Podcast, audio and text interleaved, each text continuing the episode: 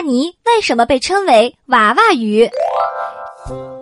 一种非常流行的说法是，大鲵的声音很像婴儿的哭声，而它的外形又像鱼，所以就被称为娃娃鱼。由于大鲵对生活的环境要求很高，只存在于水质清澈的山区溪流中，它白天藏身于洞穴中，只在晚上才出来活动哦。身体又大多呈灰褐色，因此过去在野生条件下，人们很难确切的听到它的声音。传说中的像婴儿一般的啼哭声，最初是来自于战国时期的《山海经》，说在水里有长得像人鱼一样的鱼，而它的四肢、它的声音又像婴儿一样。后来在《史记》和《水经注》里边也有很多描述，加上民间的传说，也就慢慢的流传至今。